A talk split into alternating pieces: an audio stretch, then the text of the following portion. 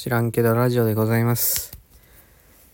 どうもね無駄を愛せないと人生楽しめないみたいなんですよね。ちょっとそんなことに 新年早々気づかされたので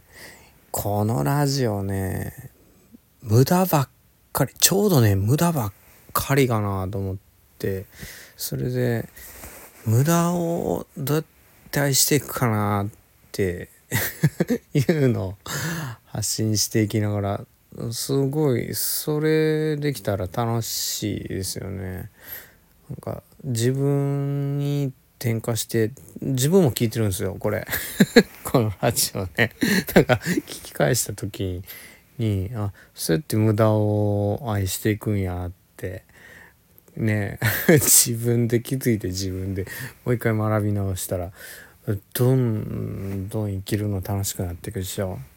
ということでそういうラジオにしていこうかなと思ってます